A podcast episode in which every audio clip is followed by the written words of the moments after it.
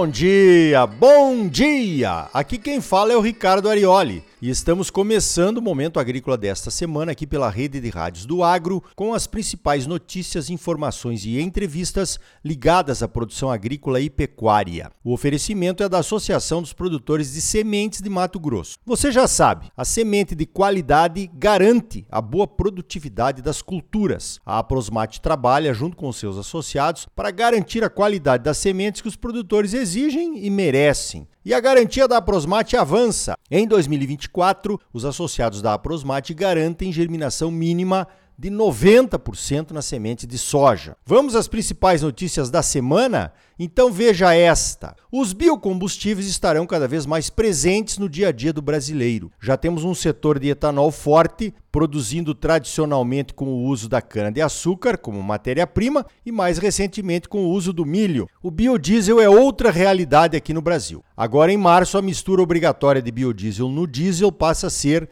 de 14%. E a partir de março de 2025, vamos misturar 15% de biodiesel ao nosso diesel fóssil. A Indústria Nacional de Biodiesel, reunida através de suas entidades representativas, anunciou nesta semana que já está preparada para uma mistura de 20% de biodiesel no diesel. A adição de 20% de biodiesel ao diesel fóssil demandaria a produção de 13,2 bilhões de litros de biodiesel. Atualmente temos uma capacidade de produção autorizada de 14,7 bilhões de litros. Então, poderíamos adicionar 20% de biodiesel ao diesel fóssil com sobras. O Brasil tem hoje 60 usinas produzindo biodiesel. 10 dessas usinas estão em processo de ampliação e mais 8 estão em construção. Com essa capacidade adicional, a produção brasileira de biodiesel pode chegar a 16 bilhões de litros o que seria suficiente para misturarmos até 25% de biodiesel ao diesel fóssil. O projeto de lei Combustível do Futuro, que está em discussão no Congresso, vai ser um marco regulatório importante, pois deverá trazer previsibilidade para o uso e a produção de biocombustíveis no Brasil. O óleo de soja deverá continuar a ser a principal matéria-prima para a produção de biodiesel no Brasil nos próximos anos. Então, aumentar a adição de biodiesel ao diesel fóssil significa uma maior necessidade de industrialização da soja aqui no Brasil para produzirmos mais óleo de soja. A industrialização da soja promove a agregação de valor, gera emprego na indústria nacional e melhora a arrecadação de impostos nos estados, pois óleo e farelo de soja recolhem ICMS, o Imposto sobre Circulação de Mercadorias. Resumindo, mais biodiesel adicionado ao diesel fóssil, mais valor para a nossa produção primária. Mais soja industrializada aqui no Brasil, menos grãos para exportação, o que poderá trazer impacto positivo para os preços internacionais da soja, já que o Brasil é o maior produtor e o maior exportador desta commodity. Na semana que vem, a Comissão Nacional de Cereais, Fibras e Oleaginosas da CNA a nossa Confederação de Agricultura e Pecuária do Brasil vai se reunir com todas as federações de agricultura para alinhamento do tema do biodiesel. A CNA defende o aumento da mistura do biodiesel ao diesel fóssil como estratégico para o agro do Brasil. As federações de agricultura têm um papel fundamental para atuar em seus estados implantando políticas e ações locais que promovam o uso do biodiesel. Falamos aqui de questões econômicas e estratégicas sobre o uso de biodiesel e nem falamos sobre as questões ambientais, né? O biodiesel emite ao redor de 10% dos gases de efeito estufa em relação às emissões do diesel fóssil, uma economia de 90%. Diesel fóssil que precisamos importar, pois não temos refinarias suficientes para produzir o diesel que consumimos aqui no Brasil.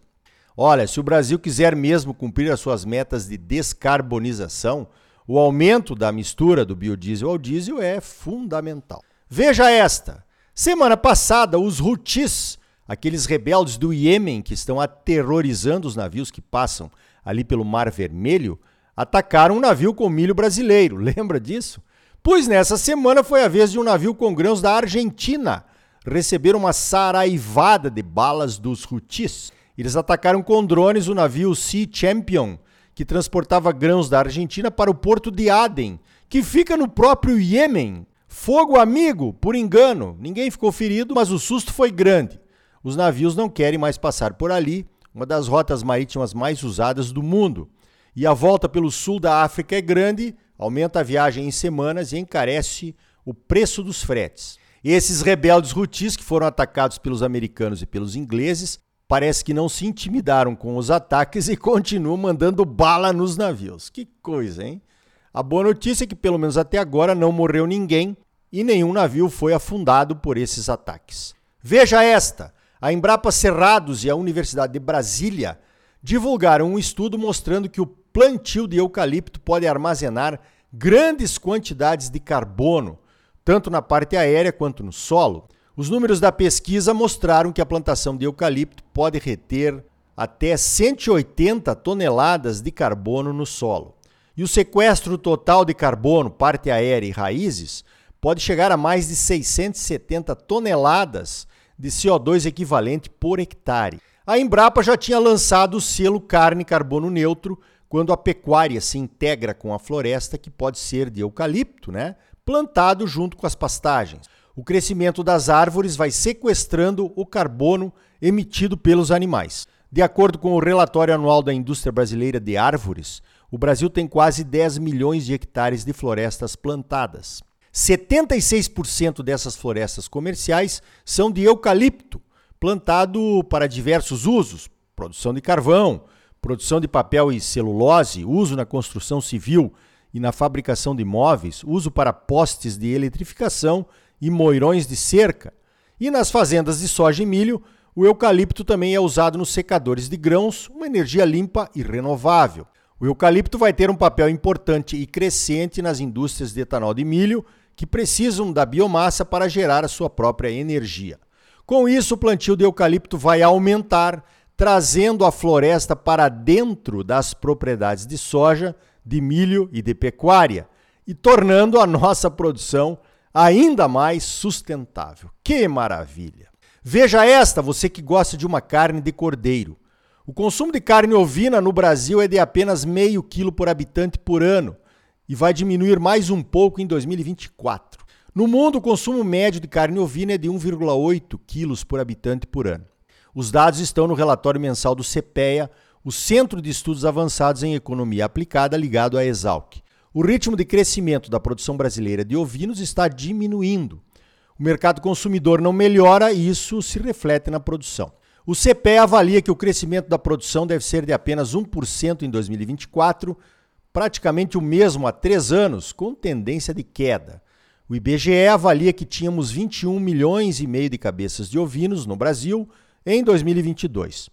Do lado da demanda, não são esperadas mudanças significativas no curto prazo. Comparando o consumo de meio quilo de carne ovina no Brasil por habitante por ano com o consumo de outras carnes, é mesmo bem baixinho. O brasileiro deve consumir 13 quilos de carne suína, 40,6 quilos de carne de frango e 24,6 quilos de carne bovina em 2024. Segundo o relatório do CPE, o preço da carne ovina é o principal responsável pelo baixo consumo. A carne de cordeiro estaria relacionada à alta gastronomia e fica então reservada para ocasiões especiais. Não é consumida no dia a dia da mesa do brasileiro. O CPA mostra no relatório que o preço médio do cordeiro vivo em 2023 foi de R$ 12,80 por quilo. Em 2024, segundo o CPE, os preços da carne ovina podem aumentar em até 8% por conta de uma oferta mais enxuta. E aí, consumimos menos cordeiro porque o preço é mais caro? Ou o preço é mais caro porque consumimos pouco, hein? Olha, uma paletinha de cordeiro no forno se desmanchando, ou uma costelinha assada na churrasqueira, eu não resisto. E você, hein? Falando em carnes, o Departamento de Agricultura dos Estados Unidos, o famoso USDA, publicou um relatório mostrando que o Brasil deverá exportar mais carne entre 2025 e 2033. O mercado mundial de carnes vai crescer 17% nesse período de oito anos, chegando a 42 milhões e meio de toneladas. Segundo o relatório, o Brasil vai atender 30% desta demanda em 2033.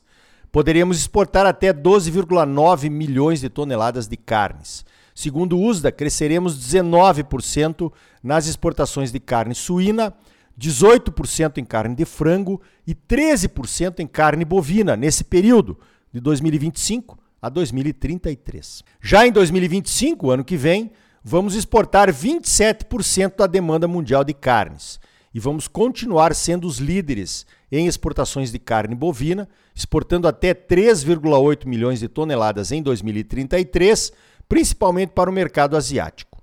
Pois então, a gente vive reclamando dos relatórios do USDA, principalmente quando sentimos que não refletem a nossa realidade de produção de soja e de milho, né? E desse relatório, vamos reclamar ou vamos acreditar? O que é que você me diz, hein? Veja esta: o mercado do milho nos Estados Unidos continua vendo os preços do milho caírem para os níveis de 2020, pré-pandemia. Aqui no Brasil não é diferente, mesmo com o recuo da área plantada com milho na segunda safra em Mato Grosso, que é o maior produtor. Por lá, a boa notícia é que o governo Biden vai aprovar um pedido dos governadores dos estados produtores de milho para aumentar a adição de etanol na gasolina para 15%. Hoje, os americanos misturam 15% de etanol na gasolina apenas durante alguns meses do ano, no verão. A mistura padrão por lá é de 10% de etanol misturado na gasolina. Como todo o etanol americano vem do milho, o uso de 15% seria um reforço para o consumo interno do milho. Aqui no Brasil, a mistura de etanol na gasolina já passou de 25% para 27% e estamos estudando o aumento para 30%. Que venha logo esse aumento, então, né? Então tá aí. No próximo bloco vamos falar sobre o censo agropecuário. Vamos comparar alguns números do censo agropecuário do Brasil e dos Estados Unidos que acaba de sair. E ainda hoje, conheça um novo projeto inovador de comunicação para o agro, o Rádio Agro Hoje. E também saiba como o grupo SLC, os maiores produtores de soja do Brasil, estão entrando de cabeça na agricultura digital. Será que podemos fazer o mesmo? Ou essas modernidades só servem para grandes empresas, hein? E aí, tá bom ou não tá? É claro que tá bom. Você só merece o melhor. Então não saia daí, voltamos em seguida com mais momento agrícola para você, um oferecimento da Associação dos Produtores de Sementes de Mato Grosso. A Aprosmate trabalha junto com seus associados para garantir a qualidade das sementes que os produtores exigem e merecem. Voltamos já com mais momento agrícola para você. Música